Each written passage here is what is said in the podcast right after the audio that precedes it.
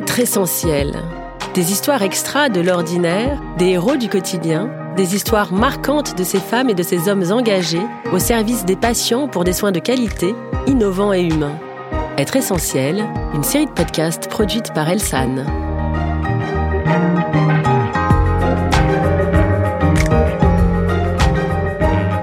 Je suis aujourd'hui avec Sandrine Bouzabia, 51 ans, infirmière à la Polyclinique Montier-Lacelle à Saint-André-les-Vergers, à côté de Troyes. Elle va tout de suite nous parler de sa nouvelle activité d'hypnopraticienne. Bonjour Sandrine. Bonjour Julie. Pouvez-vous nous raconter votre parcours? Pourquoi avoir choisi d'être infirmière? Oh, eh bien, écoutez, c'était euh, quelque chose qui est devenu une évidence en fait au fil des années. Hein. J'ai eu un cursus absolument pas linéaire. J'ai travaillé euh, dans l'enseignement, j'ai travaillé auprès des personnes sans domicile fixe, auprès des personnes euh, dépressives. Et puis j'ai également été pigiste à une époque, donc j'ai toujours été dans un domaine lié à la communication à l'humain. Et donc c'est devenu une évidence un jour que je me tourne vers le métier d'infirmière. voilà. Donc vous êtes devenue infirmière à quel âge À quel moment dans votre parcours euh, professionnel? J'avais j'avais 35 ans. Très bien. Et quelles sont les qualités à avoir pour être euh, infirmière selon vous? Avoir la tête sur les épaules, savoir garder son sang-froid, évidemment euh, l'écoute. Donc pour vous, voilà, ça a été une évidence. Mais depuis 2017, vous vous êtes engagée dans une autre voie. Est-ce que vous pouvez nous raconter? Ah oui, alors donc en 2017, j'ai entrepris euh, une formation en hypnose, hein, une formation qui a duré deux ans, une formation en hypnose médicale et euh, hypnoanalgésie. Pareil, c'était devenu quelque chose d'essentiel pour moi en fait, pour donner une autre dimension à ma profession d'infirmière, voilà, par rapport à à des choses que je voyais, que j'entendais, qui n'étaient pas tout à fait en accord avec mes valeurs, et des choses qui me choquaient, donc j'ai voulu, euh, voilà, avec l'hypnose, ça m'a permis en fait de complémenter ma pratique infirmière dans mon domaine de compétences en fait. Voilà, apporter un plus. Comment vous aviez entendu parler de l'hypnose? Alors en fait, c'est quelque chose qui était enfoui en moi en fait. À 15 ans, j'ai eu une expérience avec de l'hypnose de spectacle. Euh, alors que j'étais absolument réfractaire, je m'étais dit mais ça ne va absolument pas marcher sur moi. Puis bon, ça a marché. Voilà, c'est resté dans un coin de ma tête et puis euh, je ne sais pas comment c'est venu. Je voulais quelque chose d'autre euh, dans ma pratique infirmière. Je ne sais pas comment c'est revenu, mais pour moi, pareil, c'est un jour, ça a été une évidence. Je me suis dit, oui, ça, c'est quelque chose qui va me correspondre.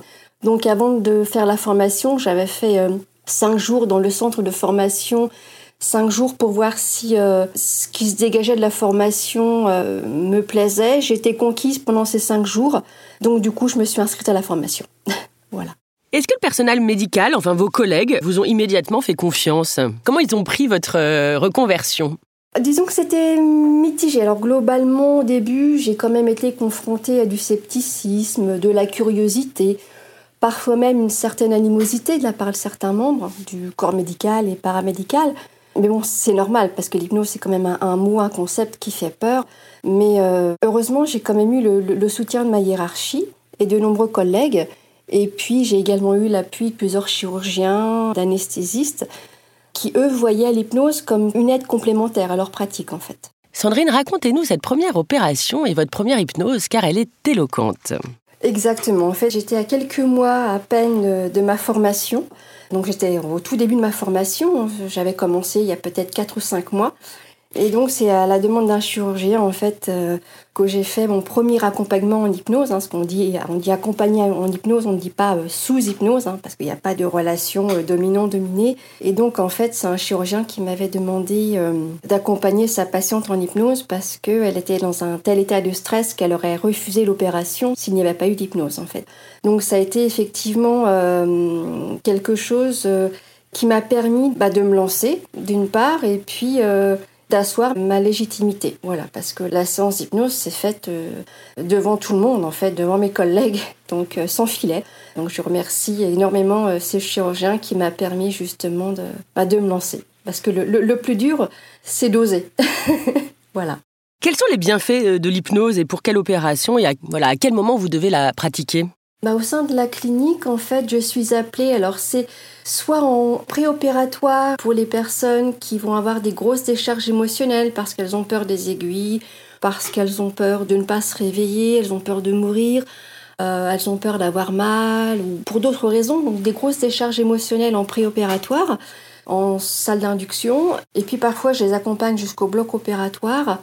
Pour quel type d'opération? Alors, euh, bah, je dirais en fait pour tout type d'opération, parce qu'en fait, ma première euh, expérience en hypnose à la clinique, c'était avec une, patiente opérée d'un canal carpien. Donc c'est une opération où la personne est complètement réveillée. Et puis euh, pour d'autres personnes qui vont avoir une anesthésie générale, je, les accompagne jusqu'à l'endormissement en fait, avec l'aide de l'anesthésiste ou de l'infirmier anesthésiste. Et également après, euh, j'accompagne en hypnose des personnes soit en salle de réveil, pareil pour des grosses grosses décharges émotionnelles ou des douleurs, et puis en post-opératoire les services m'appellent pour diverses raisons. Ça peut être aussi bien des choses euh, de l'ordre de l'émotion que des choses euh, physiologiques. Hein. Par exemple, des personnes qui n'arrivent plus à manger. C'est vraiment très très varié. Hein. En fait, l'hypnose peut s'adapter à toutes sortes de situations, sauf sur ce qui est mécanique. Très bien. Vous m'avez dit en même temps que vous n'étiez pas Mary Poppins. Non, effectivement, je ne suis pas Mary Poppins parce que bah, l'hypnose, c'est un outil, c'est une béquille.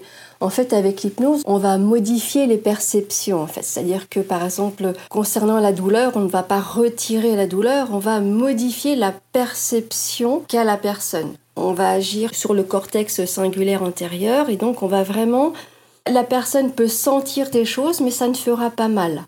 Je crois que vous avez même des collègues qui ont été très curieux et qui vous ont demandé une mini-formation, si je puis dire, ce que vous appelez l'hypnose conversationnelle, c'est ça?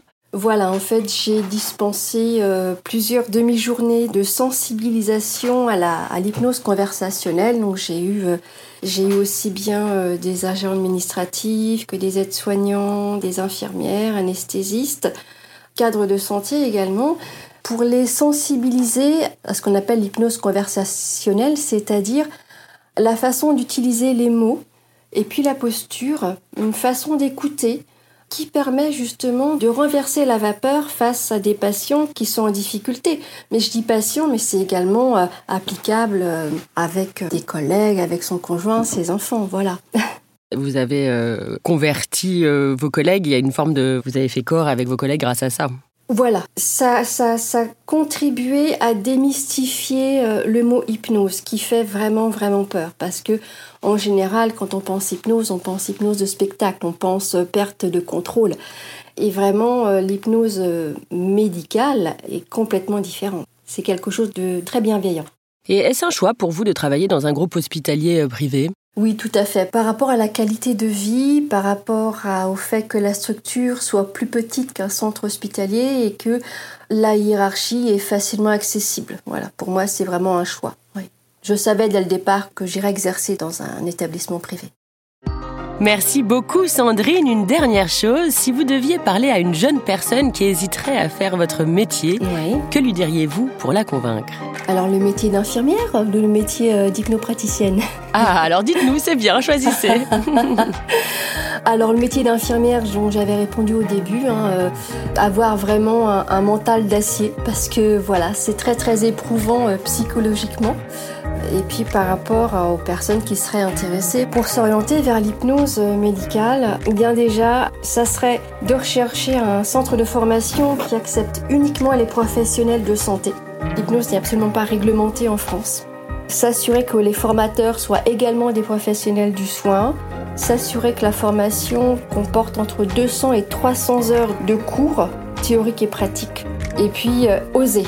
Voilà. Le plus dur avec l'hypnose, c'est de doser parce qu'on travaille sans filet. C'est un petit peu. Euh, on improvise tout le temps. On ne connaît pas le patient, on improvise. Donc oser et savoir improviser. Et puis très calme. C'est un très joli mot de fin. Merci beaucoup et à bientôt pour un nouvel épisode d'être essentiel qui, vous l'avez compris, raconte des histoires extraordinaires où l'humain est au service de l'humain. À écouter sur toutes les plateformes de podcast audio. Merci Sandrine. Merci Julie. Au revoir. Au revoir.